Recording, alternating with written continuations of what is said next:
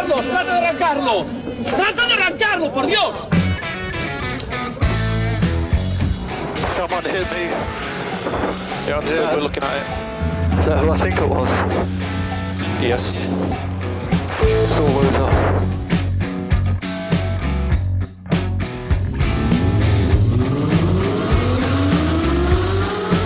Izquierda buena más ojo corta, se cierra poco. Sasar. Corta, no cortar. Para izquierda rápida. Para derecha buena más, se cierra poco. Para izquierda buena más, se abre.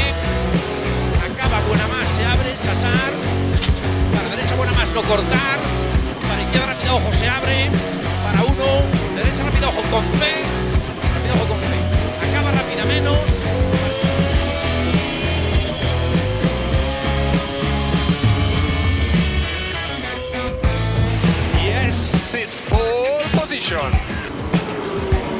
Yes! Oh, grazie ragazzi! Uh, che giro! Grazie! Hola, hola, hola, hola amigos y amigas. Bienvenidos, bienvenidas a Turbo Track. Aquí arrancamos una nueva edición y ya van un montón.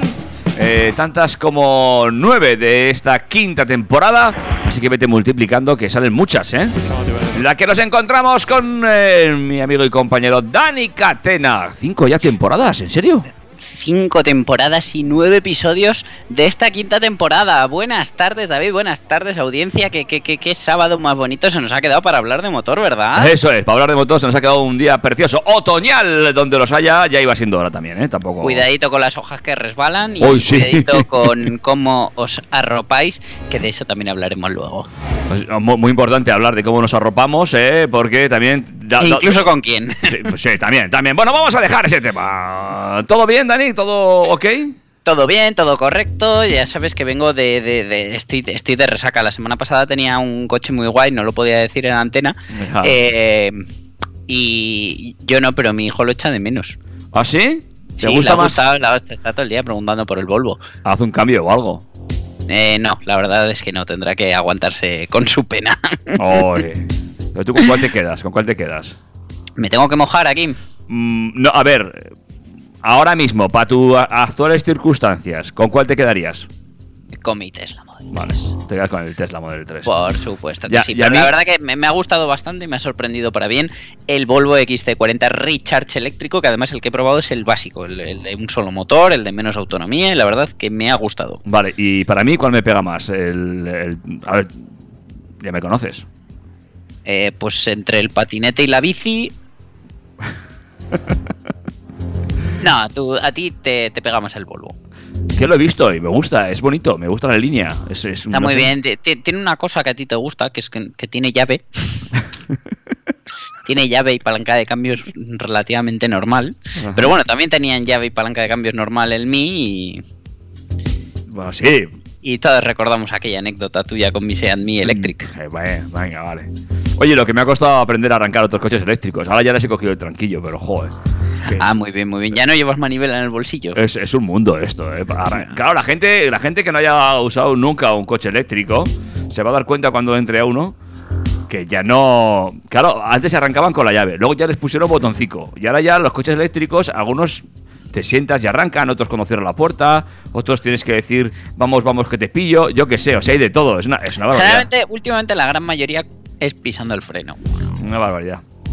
Bueno, eh, hablaremos otro día de eso, pero hoy tenemos una amplia, por cierto, vídeo en composición, ¿no? Habrá un nuevo Sí, episodio. está, en cocción. Si nos estás escuchando desde el podcast, que por cierto aprovecho para hablar de que eh, tenemos todos los programas de TurboTrack, todos los capítulos de estas cinco temporadas colgadas en, formato podcast. Puntualmente. Las podéis escuchar en Spotify, en iVoox, en, en Apple Podcast, donde os dé la absolutísima gana. Eh, pues ahí los tenéis y pues a lo mejor si estás escuchando esto en formato podcast desde el futuro ya tendrás el vídeo colgado así que puedes ir al canal de Dani Catena y buscarlo es el Volvo XC40 Recharge Muy bien, eh, dicho lo cual, ya he hecho nuestro autobombo. Hagamos también un poquito de autobombo de lo que nos espera para esta próxima eh, horita de comunicación a través de las ondas hercianas o el podcast. Pues como me he propuesto no darte la razón y llevarte la contraria, te voy a recordar antes de eso que tenemos redes sociales. Vaya hombre, ¿va a ser así todo el día hoy? Puede ser. Venga, redes sociales. Estamos en Facebook, somos los del logo chulo y los que si entras en la página, aparte de los eh, enlaces al podcast, poco más vas a encontrar. Eh, y no es que la tengamos decorada de Halloween, es que tiene telarañas y ya está. Por otro lado tenemos Instagram, que es arroba turbotrackfm.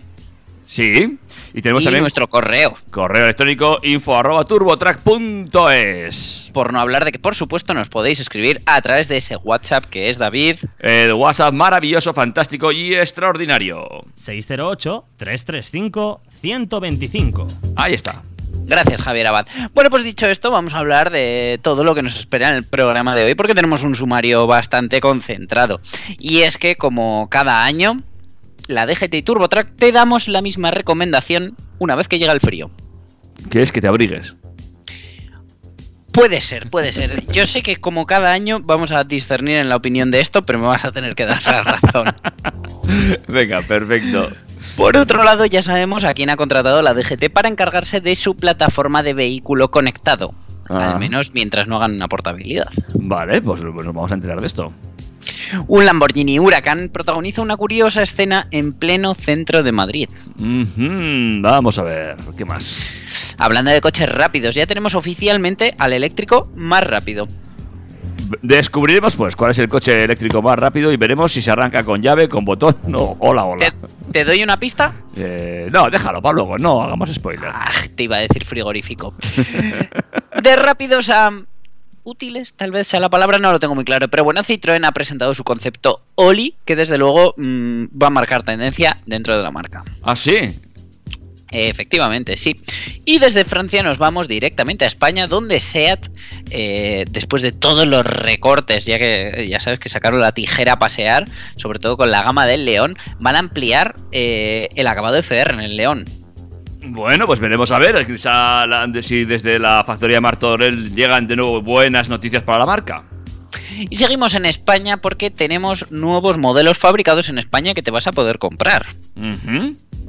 Vale. Y de hecho va a ser combustión y eléctrico. Perfecto, pues vamos a ir viendo eso. Ahí te lo dejo. Eh, el que no es español, pero podríamos decir que es el que más ofrece por menos, es el MG4, un coche que ha protagonizado muchas noticias aquí en TurboTrack y que hoy protagoniza una más y además para bien. Bueno, pues estaremos muy atentos a esas nuevas noticias que nos traes este fantástico vehículo. Vamos a seguir con eléctricos que ofrecen mucho porque os traigo una de las mejores alternativas al Tesla Model Y que ahora estrena una versión con más autonomía y además viene con estrella. Una estrella más, qué bien. Como estrella era el actor que no recuerdo cómo se llama, que interpretaba el papel de Steve Urkel en eh, Cosas de Familia. ¿Te acuerdas de él? Sí. Pues te voy a contar cómo puedes volver a tener un Isetta mm, parecida al que tenía Steve Urkel. Oye, oye, oye, la cosa promete. Esta a mí me encanta. Y vamos a cerrar el capítulo de eléctricos con el Ioniq 6 de Hyundai. Ya sabes, un coche que, que todavía no lo tenemos a la venta en España. eh, y que desde luego no promete ser barato, pero que, que os va a resultar curioso lo que os voy a contar. Venga, pues vamos a ver qué nos cuenta sobre ese otro coche eléctrico más que es al mercado. Y vamos a la combustión o a la combustión e hibridación con las novedades de Toyota que nos traen dos cosas gordas. Por uno, el tercer de- modelo de la gama GR, que es el GR86. Y por otro, el nuevo Prius que desde luego mm, cambia completamente. Luego os lo cuento porque, porque hay mucho que hablar de este Prius. Pues todo eso y alguna cosita más que iremos desbarrando sobre la marcha es lo que te vamos a contar en este programa de hoy, este número 9 de esta quinta temporada. Pero antes ya sabes que para que te vayas acomodando en el sofá o en el sillón del coche o donde quieras, ¿eh? ponemos un tema musical. Venga David, sorpréndeme. Vamos allá, amigos y amigas, esto es Turbo Track. Turbo, Track.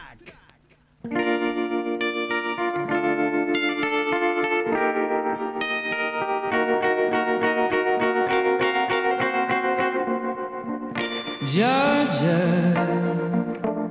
Right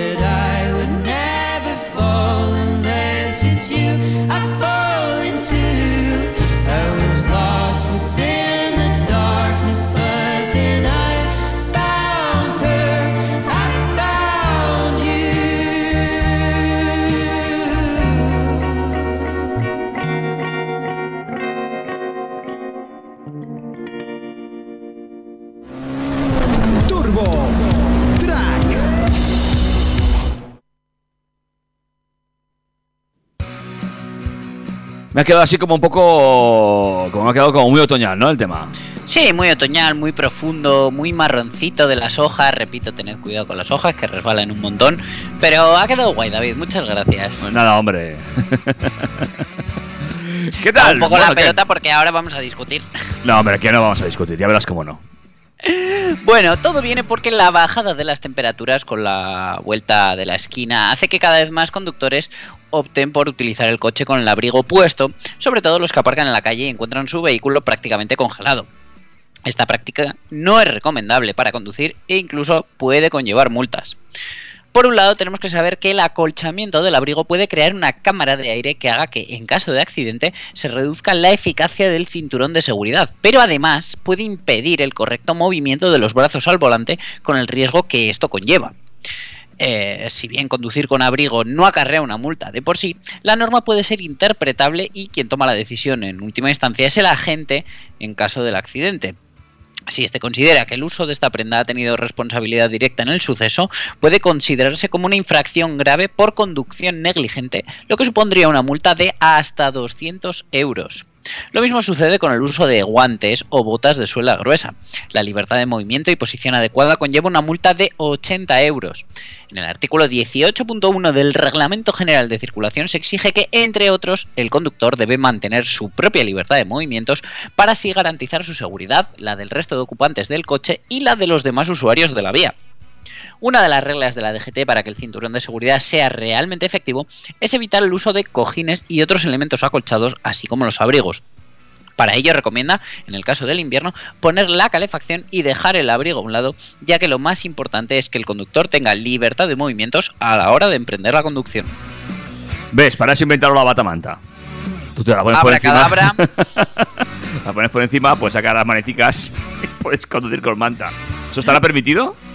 Eh, yo creo que no, porque tal como lo cuentas, o sea, dices eh, que te la pongas con el cinturón puesto. Bueno, sí, claro. Tendría que ir muy bien fijada, porque si se cae, se te hace un burruño en los pies y no puedes pisar los pedales. Bueno, ya, pero. Joder, es la batamanta.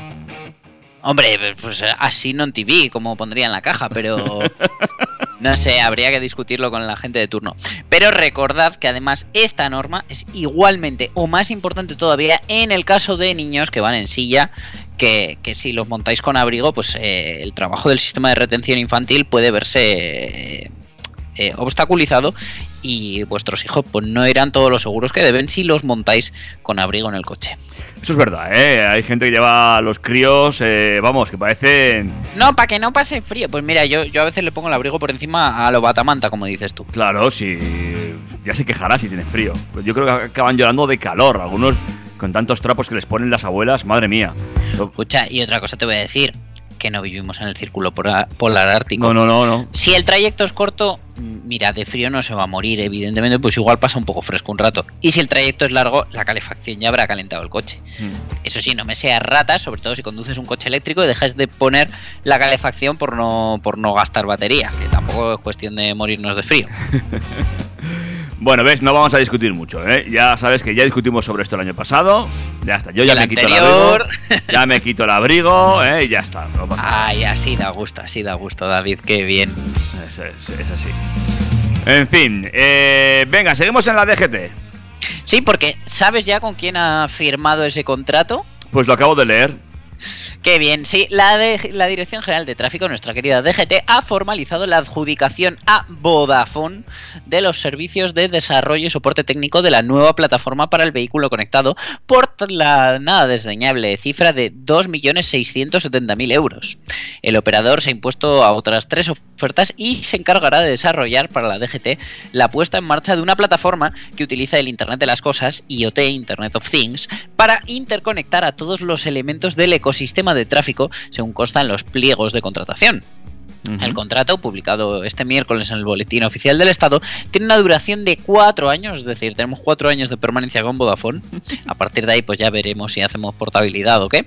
Y en este periodo, Vodafone deberá planificar, analizar, diseñar, codificar e implementar los nuevos desarrollos de los casos de uso, así como encargarse del mantenimiento y el apoyo a la integración de los clientes. Asimismo, también se va a encargar de realizar labores de consultoría para conocer los desarrollos de las distintas marcas del mercado en los servicios de vehículo conectado, así como el cumplimiento del ordenamiento jurídico vigente. Así que poco a poco la DGT 3.0 va, va tomando forma y, y no queda nada para que Vodafone esté ahí desarrollando el sistema que va a conectar semáforos, conos, coches eh, y peatones, si me apuras. Barato me parece, fíjate lo que te digo. La verdad que a mí, mm, para el trabajo que van a tener, no me parece ni tanto dinero. Sí, sí, sí, no, no Sí, sé. vamos, esos 2.670.000 con un par de radares los tienen ya Claro, en la hucha. Eso te iba a decir yo. No, no es muy complicado esto, bueno. eh, De hecho, bueno, que sepas que yo est- estoy aprendiendo, aprendiendo economía con la DGT. He puesto un radar en la puerta de mi casa a ver si a mí también se me llena la hucha. bueno. Ya te Eh, contaré. Vale, ya me vas contando, ¿eh? ¿Tus vecinos qué opinan de todo esto? ¿Qué les has puesto? ¿Prohibido descender a menos de 20 o cómo va? Eh, bueno, eh, no se puede bajar corriendo por las escaleras, subir si eres capaz, pues ole tú. Y al del perro que se mea y luego no lo limpia, pues eh, a ese le voy a quitar hasta puntos. Oh, oh, oh, oh, qué cochino ese vecino, ¿eh? Mm. Sí, sí, sí, sí. Al pobre perro le ha tocado un dueño que, en fin. ¿Para qué contarte? Eh, de todas formas, todo esto de la carretera conectada es, tie- es tiempo ya que llevamos oyendo hablar. Veremos cómo sigue evolucionando y si ha- ha- hacia dónde nos lleva. Luego ya verás que esto va a ser un cisco, porque luego habrá que conectar países con países. Ya verás. Bueno, bueno.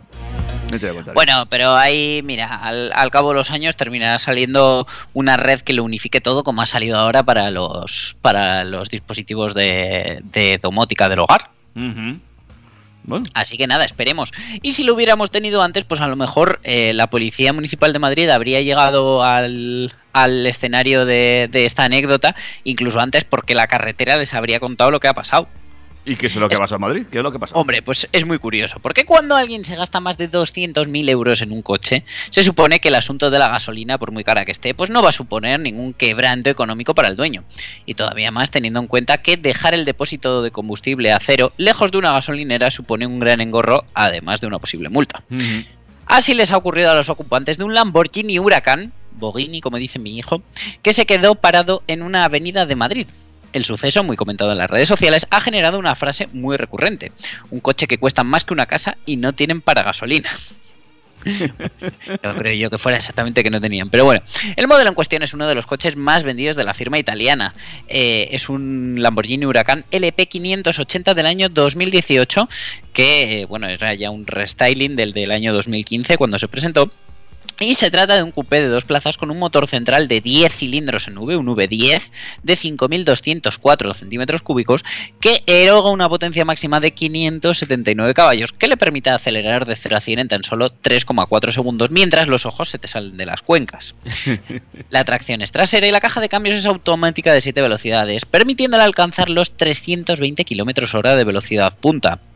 Respecto al combustible, que ha sido el detonante de esta situación, tiene un depósito de gasolina de 98 octanos, no menos, de 80 litros de capacidad.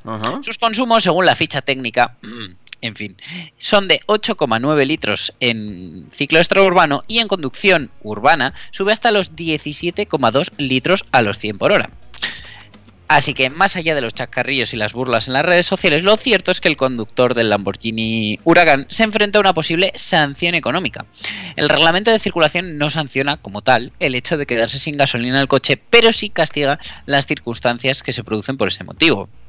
Por ejemplo, es sancionable estacionar en un lugar indebido, algo que en este caso ha ocurrido en una vía del centro de Madrid. Además, realizar maniobras que ponen en riesgo al conductor o a otros usuarios de la vía, como en este caso que también se contempla como sanción.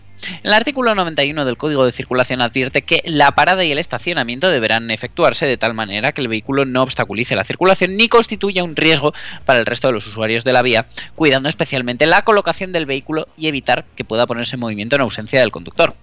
La parada o el estacionamiento en lugares peligrosos que obstaculicen gravemente la circulación tiene una sanción de 200 euros sin pérdida de puntos.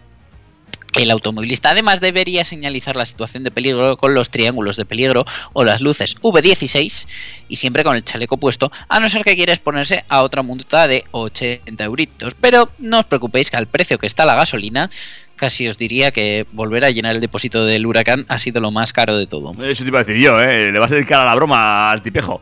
En fin, eh, también es cierto que, hombre, eh, estos coches llevarán el indicador de gasolina, ¿no? En algún sitio le saldría, ¿no? ¿O cómo va? Ya, pero es, es- a mí me hace mucha gracia cuando la gente me dice, no, con un eléctrico te tienes que planificar y con uno de gasolina también, que mira que, que gente más dejada y por el mundo. Es decir, esto no es planificación, esto es dejadez. Quiero decir que estás en el centro de Madrid. Eh, gasolineras hay, ¿eh? Pues sí, gasolineras hay, sí que es cierto que bueno, con un consumo homologado, que será más de 17,2 en urbano, pues ya sabes que necesitas una buena provisión para darte una vuelta por ciudad, pero vamos.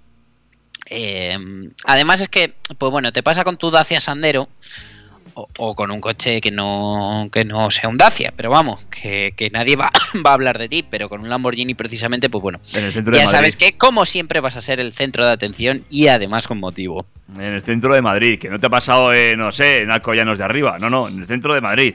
Ah, yo me imagino la situación, el conductor di- diciéndole al, al señor agente, no es que me he quedado sin gasolina y el agente diciendo, ahora dímelo sin llorar. Bueno, seguimos. Eh, más cositas para hoy. Ay, si tienes un coche así, un súper deportivo y no quieres que te suceda eso de que te quedes sin gasolina, pues la solución es que te compres un eléctrico. Claro, claro.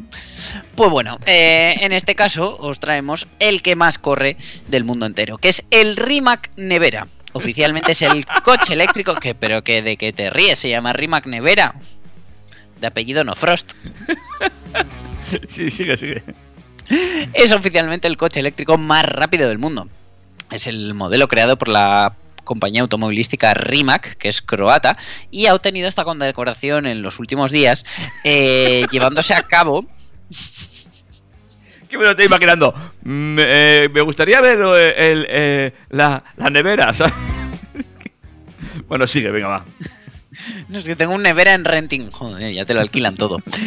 Eh, este hito se ha llevado a cabo sobre una unidad matriculada y totalmente de serie, ¿vale? Que, al que lo único que se le hizo fue eliminarle el limitador de velocidad, por lo que el logro es aún más mayúsculo y demuestra que la empresa croata se encuentra en un nivel tecnológico por encima de su competencia.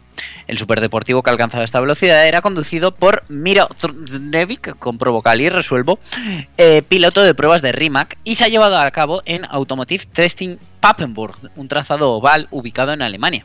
Esta pista es famosa por su doble recta de más de 4 kilómetros cada una. Sobre el mismo asfalto se han dado otros récords de velocidad, como algunos protagonizados por Bugatti, eh, ahora firma hermana de Rimac. Para la prueba, el superdeportivo eléctrico fue configurado en modo velocidad máxima. Vale, vale, vale. Con ello se consigue reducir la resistencia al aire, cerrando algunas de sus entradas aerodinámicas, mientras que elementos como el alerón trasero se adecúan para favorecer la velocidad al mismo tiempo que garantiza la estabilidad del coche. Según los datos aportados por la propia compañía, el modelo inició la marcha y consiguió salir del primer peralte a una velocidad de 250 km por hora para encarar la recta en la que antes del final ya había logrado la cifra de 412 km hora. Dicha velocidad fue firmada por un dispositivo GPS de alta precisión RaceLogic V-Box. Para poner en contexto la cifra alcanzada, el Rimac Nevera ha superado los 407 km hora que alcanzó el Bugatti Veyron en 2005 y que lo hizo coronarse como el coche más rápido del mundo en aquel momento. No obstante, el actual récord del mundo lo ostenta el Bugatti Chiron Supersport 300 y sus 490 km por hora que alcanzó en 2019. De hecho, os recuerdo que la semana pasada hablábamos de un alemán que con ese mismo coche había llegado a 417 por hora. Pero claro, este compite en la categoría de eléctricos. Eh, el piloto que, ha conseguido este récord, el, el de las vocales en el apellido, también es el jefe de pruebas y desarrollo de Rimac. Después de realizar la proeza, expresó su entusiasmo con una trivialidad que no deja de ser sorprendente, porque decía, alcanzar los 412 km hora significa viajar a un tercio de la velocidad del sonido. Muy bien, muy bien. El responsable se declaraba muy emocionado ya que ha conducido un Nevera desde que giró una rueda por primera vez, por lo que alcanzar este hito es un momento realmente emotivo. El responsable hace mención a que durante eh, la prueba pudo darse cuenta de lo estable que es el coche a esa velocidad, algo que según él confirma que el equipo de aerodinámica y dinámica del vehículo han hecho un trabajo increíble. El superdeportivo eléctrico de producción mejoró su eficiencia aerodinámica en un 34% respecto al prototipo presentado por la compañía años atrás, el Rimac Concept 2. Los neumáticos con los que el Nevera, ríete David, No, no, no, no, no. Me estoy aguantando. Alcanzó el récord eran unos Michelin Cup 2R revisados convenientemente por un técnico de Michelin antes de iniciar la marcha. Vamos, que como eran pocos parió la abuela. El Rimac Nevera, como ya hemos mencionado, eliminó ese limitador de velocidad para poder alcanzar su velocidad máxima natural. Esto es algo de lo que pueden disfrutar los clientes en eventos especiales bajo supervisión del equipo de Rimac y en condiciones controladas. Vamos, que si te llevas tu nevera de tandas a un circuito y está el equipo de Rimac allí, que les tendrás que pagar todo el viaje, supongo, pues puedes quitar el limitador. Ya que con el limitador activado solo alcanza 352 por hora. Vaya, vaya. Así que si vas a circuitos grandes como, qué sé yo, el de Miranda, pues te hará mucha falta. Este no es el único récord que ya ostenta el Rimac Nevera, porque en 2021 se confirmó que es el coche eléctrico de producción con la aceleración más alta del mundo. Y es que es capaz de hacer el 0 a 100 en menos de 2 segundos, concretamente en 1,97, mientras que los 300 km por hora los alcanza en tan solo 9,3 segundos. El cuarto de milla, los 402 metros, los culmina en apenas 8,6 segundos. Y es que la vida pasa rápido, pero en un Nevera más. Madre de Dios, madre de Dios. Eh, bueno, el coche no es feo, no sé cómo, cómo- andará de, batería eh, después de hacer esas velocidades, pero, pero madre mía. Pues eh, podrían hacer un anuncio parecido al de Bugatti en el que dicen, bueno, a 402 kilómetros por hora eh, los neumáticos eh, se destruyen en, qué sé yo, 50 kilómetros, pero no te tienes que preocupar porque la batería se acaba en 20. Bueno, impresionante eh, las velocidades que llegamos a coger ahora mismo en coches que es de serie, ¿eh? que es un coche Sí, que sí, sale sí, así. que te, lo, que te lo puedes comprar, que vale un dineral, pero que te lo puedes comprar, que no, que no es un avión de la NASA, que no te lo vayan a vender. No, no, exactamente, que ahí lo tienes. Oye, vas ahí, pides tu nevera y ya está. Pues sí, la verdad es que sí. En fin, eh, de la nevera al Oli. ¡Oli! Oli. Eh, es que estos chicos de Citroën, desde luego, parece de Lego, ¿que no? Sí, sí, sí, pero yo pensé que ya habíamos hablado de este coche, fíjate. Sí, lo que pasa que ahora ha sido como su presentación oficial del todo eh, de este Oli, un concept car eléctrico, sostenible y económico que anticipa la nueva visión de la marca que quieren impulsar el fabricante francés, eh, según ha apuntado el consejero delegado de Citroën, Vicent Cové. Este coche de concepto está fabricado con materiales reciclados y reciclables, utilizando técnicas de impresión 3D y destacando también por la optimización de su peso para lograr reducir el consumo de energía y de batería. Ahí está la clave del vehículo, porque pesa eh, en torno a los 1000 kilos y su autonomía es de alrededor de 400 kilómetros con una batería que no es excesivamente grande. Con este Oli, eh, Citroën busca representar la visión de futuro de la marca, que pasa por fomentar la economía circular en el sector del automóvil y que los clientes dejen de ser propietarios para convertirse en usuarios de los coches de la firma de los dos chevrones. Claro, claro. No solo lo venden, lo alquilan y lo vuelven a reciclar al final de su vida. Nos convertimos en usuarios del vehículo y no en propietarios, según hizo hincapié Covi en cuanto a estrategia de Citroën para el futuro. En este sentido, el directivo ha argumentado que el 95% del tiempo los vehículos están aparcados y también que cuando están en circulación el 90% de las veces está ocupado por tan solo una persona. Eh, este coche, por supuesto, no se va a ver eh, mañana mismo en las calles, pero eh, a los pasos que vayan a dar, pues van a ir en, en esa dirección. Por otro lado, la visión de la firma francesa también pasa por lograr vehículos eléctricos que sean asequibles. Es, es gracioso porque quieren hacer coches asequibles para que no los compremos. Claro. Su precio quieren que se ubique entre los 25 y los 30 mil euros, que con la inflación, en el momento que salga, pues supongo que serán 45 mil. En este sentido, Copia ha subrayado que a día de hoy no existe en la industria del automóvil una cadena de suministro que provea materiales reciclados para desarrollar vehículos como el Oli, dado que son demasiado caros en estos momentos.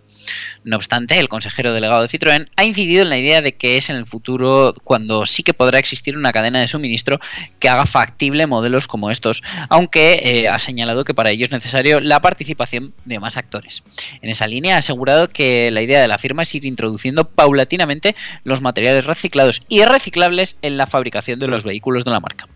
Bueno, pues veremos dónde les lleva todo esto, ¿eh? Pero claro, lo que- es lo que tú dices. Por un lado está sacando coches baratos para que luego no los compremos. Son reciclados y reciclables eh, para volver a reciclarlos. Un poco Eh, yo, yo he llegado a la conclusión de lo que es reciclable para todo el mundo menos para nosotros es nuestro dinero. Ya, eso tiene, ahí tiene razón. ¿eh? No solo vamos a poder reciclar. En fin, eh, el coche ya hablamos de él en su momento. eh, era como un Hammer en pequeñito. ¿eh? Y... Sí, la verdad es que esa imagen de Hammer H1 a mí me mola, ¿eh? Sí. Es, es gracioso. Luego probablemente no me lo compraría. Pero Ahora, bueno, lo de la- Algo parecido hicieron con la Mi y ahora sí que quiero comprármelo. O sea que... Ya, lo de la aerodinámica tampoco lo tengo muy claro en este coche, pero bueno. Bueno, veremos a ver. ¿Qué hacemos? ¿Seguimos adelante hacemos un break? Eh, pues yo te diría que hiciéramos un break y ya a partir de ahí vamos a por el bloque de novedades que hoy viene densito. Perfecto, amigos y amigas. Pues después de hablar del Oli, te decimos hasta luego con un, break musical. Qué, qué gracioso y qué, qué- qué- Qué redondito te está quedando todo. eh. todo, Sí, sí, todo. sí, sí. Así que, amigos y amigas, no se muevan, que seguimos aquí en Turbo Track. Turbo, Track.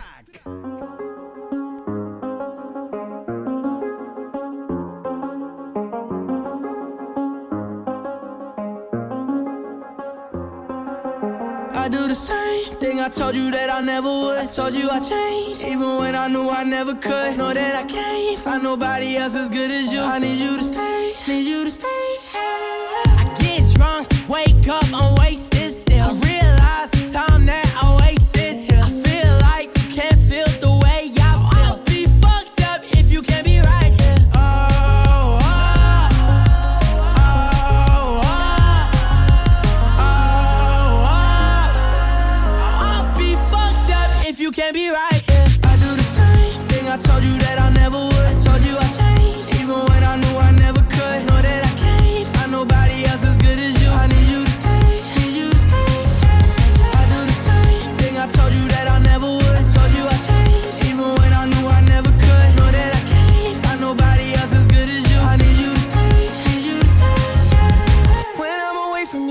your touch.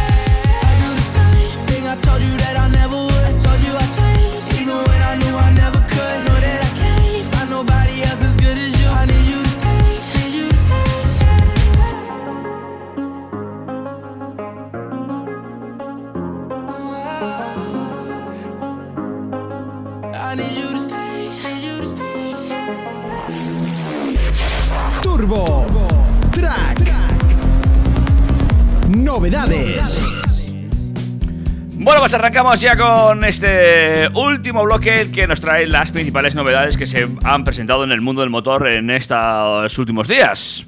Sí, y empezamos con SEAT que refuerza la gama del León con esa inclusión del motor TSI de 130 caballos en el acabado FR.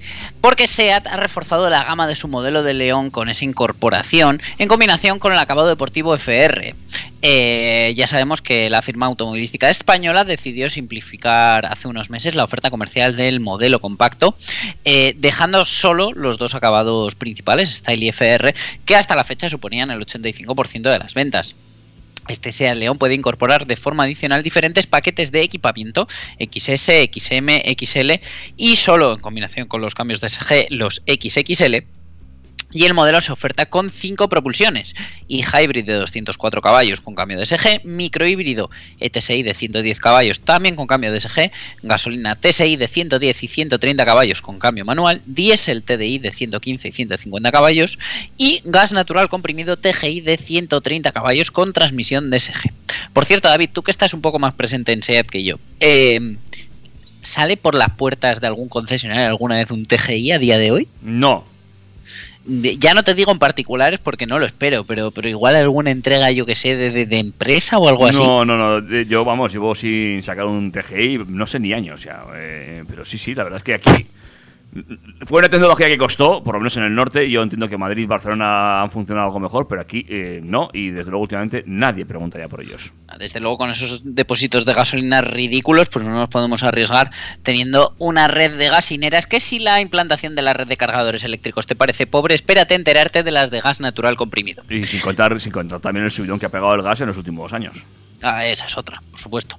Pero bueno, eh, la firma española ha dicho que el León cuenta con un alto contenido de sistemas de seguridad y de asistencia a la conducción, como el control de crucero adaptativo y predictivo, asistente de emergencia, asistente de viaje, asistente lateral o de ángulo muerto, entre otros. El León se ha diseñado y desarrollado en el centro técnico de Martorell y se fabrica también allí. El modelo acumula ya unas ventas de 2 millones y medio de unidades entre las cuatro generaciones eh, presentes y el coche se comercializa en gasolina con un precio de partida de 26.090 euros, mientras que al diésel se puede acceder por 28.540. Además, la gama microhíbrida tiene un precio inicial de 28.700 euros y la híbrida enchufable de 37.910 euros. Además, la oferta de gas está disponible desde 32.410 euros, cosa que la hace todavía menos apetecible. Pues evidentemente, muy poco apetecible.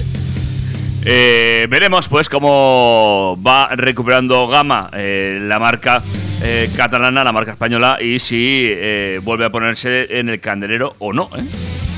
Bueno, esperamos que este TSI de 130 caballos pues sea un pequeño impulso después de, de- de esa ralentización que le han hecho en favor de Cupra, todo hay que decirlo, porque de- de- también dimos la noticia el otro día de que ahora te puedes comprar esas versiones de 150 caballos que ha perdido SEAT eh, en Cupra. Eso es. Bueno, pues vamos a ver cómo entiende el, el mercado esto y cómo lo traduce también la marca en posicionamiento. Poco a poco, poco a poco. Los que entienden mucho de posicionamiento también, o deberían entenderlo, son los chicos de Stellantis, que eh, al menos en Citroën están ampliando la gama por todos los lados. En este caso, la última noticia es que se han abierto los pedidos en España del C4X y EC4X Electric, que se fabrican en la factoría de Stellantis en Madrid y que presentaron el pasado junio con un precio de partida situado en los 22.785 euros con los impuestos incluidos. El C4X es una suerte de berlina basado en el C4 que vendría a sustituir al antiguo C Elise y se comercializa con dos versiones de gasolina con motor PureTech y una diésel con propulsor Blue HDI, mientras que el EC4X Electric se trata de un modelo 100% eléctrico. En el caso del EC4X Electric tenemos una autonomía de hasta 360 kilómetros y dispone de un sistema de carga rápida que permite conseguir potencias eh, de hasta eh, 100 kilovatios, consiguiendo así 100 kilómetros de autonomía en poco más de 10 minutos en, en estaciones que den esa potencia en el momento óptimo de carga de la batería. Eh, tiene un motor de 136 caballos que son también 100 kilovatios, todo en la misma cifra para que te quede redondito. Por su parte, las versiones gasolina del C4X desarrollan potencias de 100 y 130 caballos, mientras que el diésel se queda solo con la versión de 130 caballos. Los acabados disponibles para ambos modelos son el Fill, que sería el acceso de gama, el Fill Pack intermedio, el Shine tope de gama y eh, entre todos, pues eh, por supuesto tienen su catálogo de opciones tanto para confort como para seguridad. Ambos modelos combinan el concepto típico de berlina con el de todo camino y bueno, pues queda como resultado esta ensalada de segmentos que bueno, hace que el coche probablemente tenga mucho eh, éxito en países mm, un poco más en desarrollo, donde este tipo de coches tienen más éxito que aquí en, en España, aunque sí que es cierto que la versión EC4X eh, Electric, pues eh, tiene a lo mejor un poco más de interés que, que un sub similar que a lo mejor puede llamar más la atención por el tema de la aerodinámica, la eficiencia y con ello la autonomía. Eh, se supone que a principios de 2023 se irán recibiendo las primeras unidades en los concesionarios de Citroën. Bueno, pues habrá que ir a verlo, a ver cómo, cómo de chulo es este vehículo, ¿eh? y a ver cómo anda. Bueno, la verdad que no va a estar mal. Sí que es cierto que tenemos que tener en cuenta que no es un compacto ni una berlina como tal, aunque por tamaño, pues eh, yo que sé, algún propietario de Citroën C5 antiguo igual se lo plantea, pero en realidad el- lo que tenemos es un chasis delantero proveniente del 308 y, del Opel Astra y del DS4 y la parte trasera viene directamente heredada de los hermanos pequeños del 208 del C3 entonces bueno tenemos ahí un, un poco un híbrido aunque sea un coche eléctrico ¿Qué cosas hacen ahora los diseñadores con tal de aprovechar esas plataformas? ¿Qué vueltas le dan, eh? Para... y reducir costes Sí, sí. eh, haciendo que, que a veces pues eso nos estemos comprando coches que en realidad parecen lo que no son como como es el caso que ya hablábamos en su día del Renault Arcano un coche que, que dice, lo ves por la calle y dices mira qué voluminoso mira qué tal mira qué grande mira qué familiar luego resulta que el chasis es del Clio Pues eso, que hacen auténticas virguerías ahora los ingenieros para sacar de chasis coches totalmente diferentes, bueno, que al final acaban engañando un poquito a la vista y también da- dando sensaciones diferentes, ¿eh? Pues sí, eh, ¿sabes qué coche me ha dado a mí una sensación diferente, pero diferente como para llevarme a comprarlo? A ver, Atento, ¿eh? El MG4 eléctrico, ya lo he dicho más veces aquí en el programa. Y eh, bueno, la verdad que el coche, entre muchas de sus virtudes, tiene una muy fuerte, que es el precio. Y eh, evidentemente, pues bueno, no es la única, pero bueno, este coche eléctrico de la renacida MG es un compacto que compite en el segmento del Cupra Born, del Megane E-Tech o del Volkswagen ID3. Sin embargo, es bastante más asequible que todos ellos y ahora lo es todavía un poquito más gracias a la nueva campaña de la marca que deja el precio del MG4 por debajo de los 20.000 euros. madre de Dios. Asterisco. Y sí, te lo he dicho bien, suena raro en los tiempos que corren, con los precios de los coches, bueno y de todo en general, pero el MG4 estrena una nueva campaña promocional que rebaja 2.000 euros su precio. Condición, financiar el coche con Santander Promo Finance, con quien MG ha establecido un acuerdo comercial para llevar a cabo la financiación de sus vehículos, incluyendo este descuento por financiar, que evidentemente luego devolveremos en forma de intereses, y las ayudas al plan Moves 3 con achatarramiento, que son 7.000 euros, más la campaña de descuento que tiene que hacer la marca para poder acogerse al Moves de 1.210 euros, el precio del MG4 se quedaría en unos hipotéticos 19.280 euros. No es que sus rivales no puedan igualar ese precio, es que todos ellos son muchísimo más caros y en algunos casos cuestan el doble. Pero no solo eso, es que con este precio se convierte en uno de los coches eléctricos más asequibles del mercado. Esos 19.280 euros corresponden a la versión de acceso, el, el MG4 Electric estándar, con 350 kilómetros de autonomía, batería de 51 kilovatios hora eh, de química LFP y motor con 170 caballos. Entre el equipamiento de serie incluye ya faros full LED, paquete de asistentes MG Pilot, sistema multimedia con pantalla táctil de 10 pulgadas, cuadro de instrumentos digital, arranque automático, entrada sin llave, sistema de carga bidireccional muy interesante, V2L, cambio automático de luces de carretera, sensores de aparcamiento traseros y climatizador automático, entre otros. Pero la campaña afecta a todas las versiones, así que tendríamos el MG4 Comfort con la batería grande y 450 kilómetros de autonomía con un precio de 23.280 euros, es decir, 4.000 euros más, incluyendo todos esos descuentos mencionados anteriormente. Esta versión es más potente y viene mejor equipada de serie.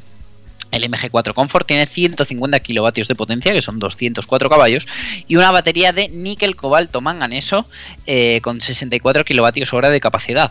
Entre el equipamiento añade por encima del que ya os hemos contado antes, llantas de 17, parrilla delantera activa, volante de cuero, ventanillas traseras con cristales cintados y una potencia de carga superior, 135 kilovatios frente a los 117 del estándar. Por encima todavía tendríamos el Luxury que viene de serie con cámara 360 grados, asiento del conductor y volante calefactados, bomba de calor, doble alerón trasero, sistema multimedia MG y Smart completo, cargador inalámbrico de móvil y MG Pilot con funciones ampliadas. A ver, como reclamo está muy bien, todos lo sabemos, ¿verdad David? Hombre, Pero la realidad es que mm, si tú tienes 19.000 euros en el banco, o 20.000, me da igual, no te compras el coche. no. No te lo compras, porque para empezar tú llegas y te dicen, sí, 7.000 del móvil cuando lo cobres, Sí. ¿vale?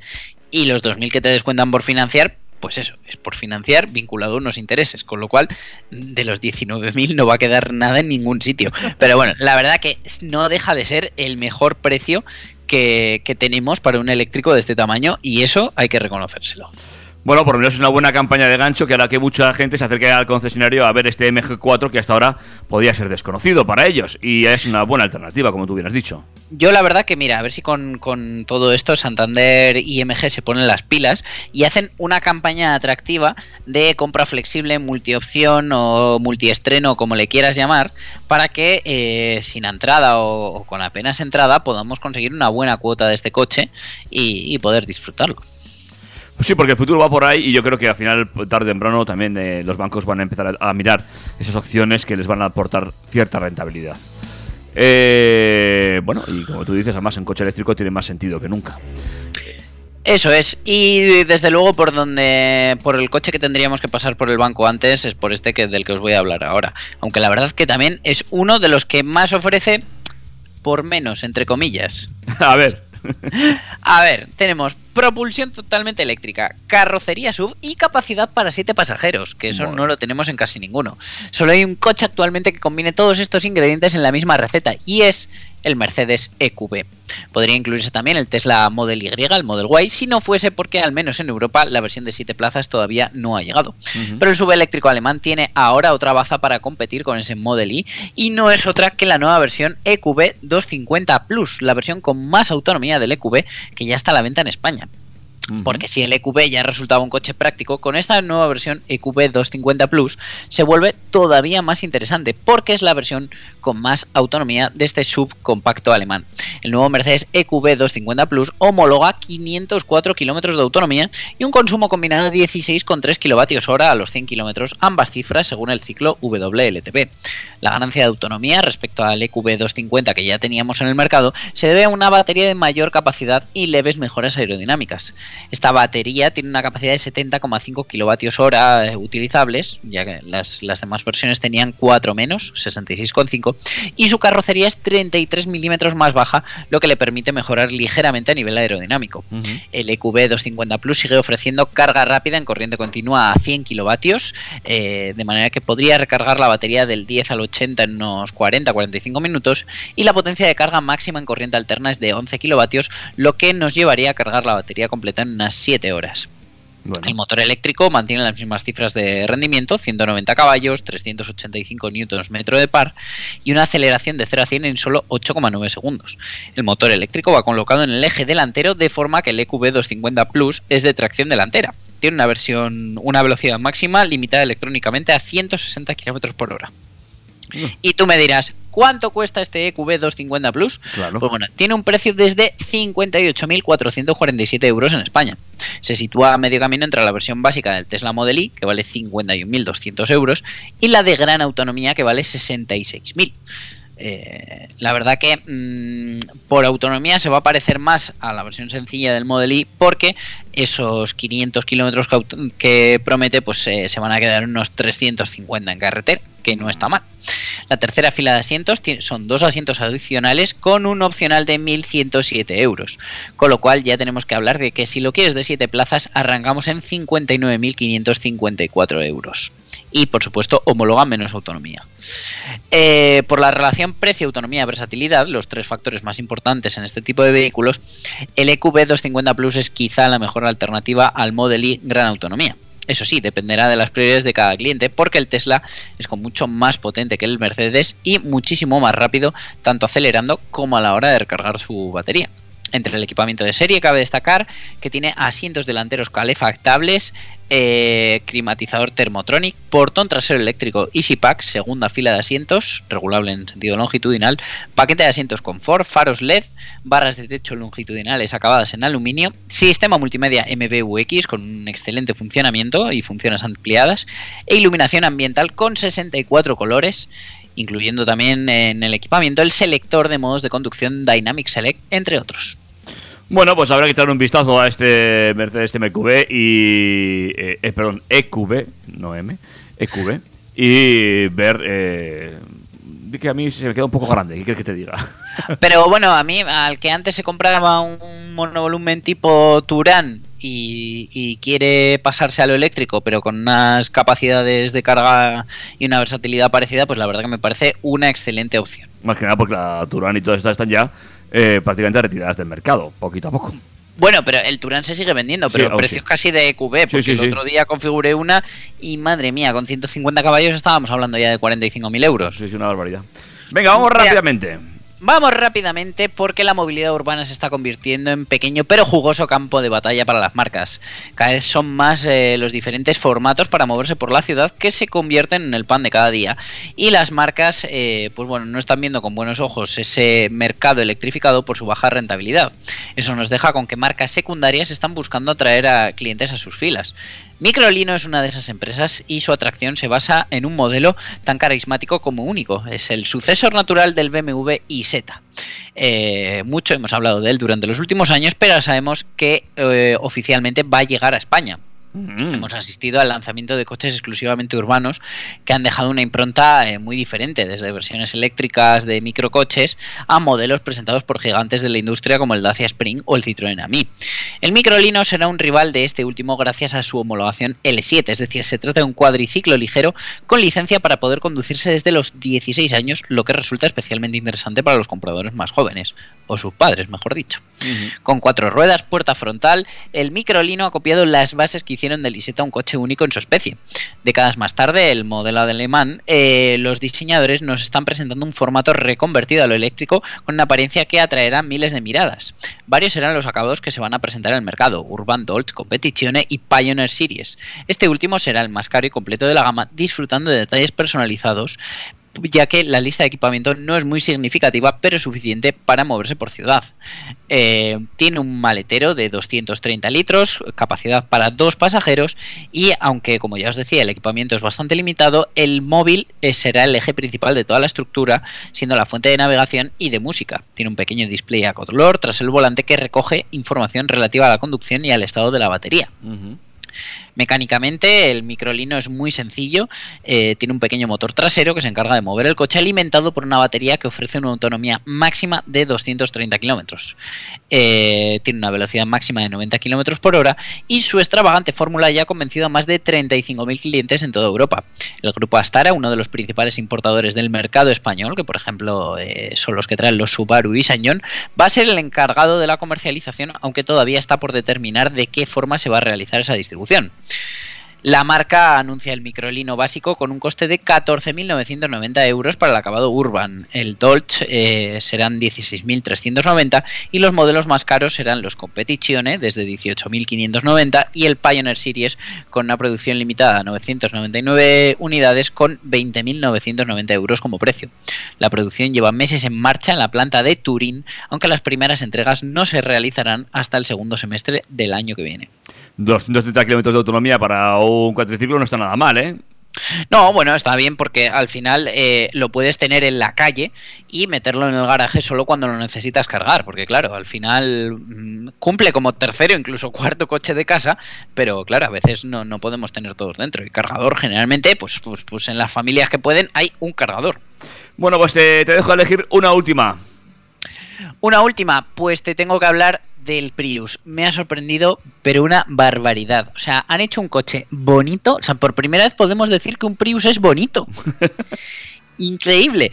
Eh, es una nueva generación. Va a traer eh, la, la primera versión del Series para el Hybrid. Es decir, van a adoptar el modelo híbrido que, que ya ha estrenado Nissan, para que me entiendas. Y va a tener también versión plug-in hybrid, híbrido enchufable, que se prevé que saldrá al mercado en primavera de 2023. La versión enchufable puede acelerar de 0 a 100 en 6,7 segundos y tiene una potencia conjunta máxima de 223 caballos. Así que además de estar ante el primer Prius bonito, a lo mejor estamos ante el primer Prius que corre. Eh, la marca ha destacado que la variante híbrida enchufable mejora en un 50% la autonomía cuando se opta por la conducción en modo totalmente eléctrico, la cual es suficiente según la firma para la mayoría de los viajes diarios. El paquete de baterías va ubicado bajo el asiento trasero, con lo que se logra un centro de gravedad más bajo. Eh, va acompañado de, un motor gasolina de 2 litros y eh, otra de 1,8 litros. Eh, en ese sentido, la potencia máxima es de 196 caballos para la opción de 2 litros. En cuanto al diseño, pues bueno, Toyota ha hecho ca- hincapié en ese espíritu deportivo de esta cuarta generación, así como en sus proporciones mucho más elegantes, con un centro de gravedad bajo y unas ruedas de hasta 19 pulgadas. Diseño frontal tipo tiburón martillo logra un nivel alto de equilibrio entre funcionalidad y estilo, mientras que el diseño trasero ofrece una combinación de luces que se extienden horizontalmente hacia la izquierda y hacia la derecha, acentuando aún más el diseño del Prius. Esta cuarta generación viene con 8 tonalidades de carrocería disponibles, incluidos dos colores bases sólidos eh, de nuevo desarrollo, Ash y Mustard, que crean una impresión deportiva. Además, incorpora un techo corredizo con vista panorámica que se puede abrir completamente. Toyota comenzó a, pr- a producir el Prius en 1997 y desde entonces han vendido ya más de 5 millones de unidades a nivel global. Pero la verdad que esta es la primera vez que me planteo que sea una compra muy interesante para cualquiera que le gusten los coches y no solo ahorrar. Bueno, pues eh, una lástima que nos tengamos que quedar hoy con alguna noticia en el tintero, pero ah, así es nuestro tiempo. Limitado. Hombre, te las puedo resumir en que Hyundai ha agotado en 24 horas en las primeras unidades de la Ioniq 6, o sea, ha sido totalmente un éxito. Y Toyota, pues eh, saca el GR86, que es un deportivo de gasolina con cambio manual, como la copa de un pino. Dani, cuídate mucho. Un abrazo, David. Nos vemos, nos escuchamos en el 101.6 de la FM, en todos los podcasts y en trackfm.com. Adiós, adiós. Adiós. Macho, yo no sé tú, pero yo me lo he pasado muy bien, macho.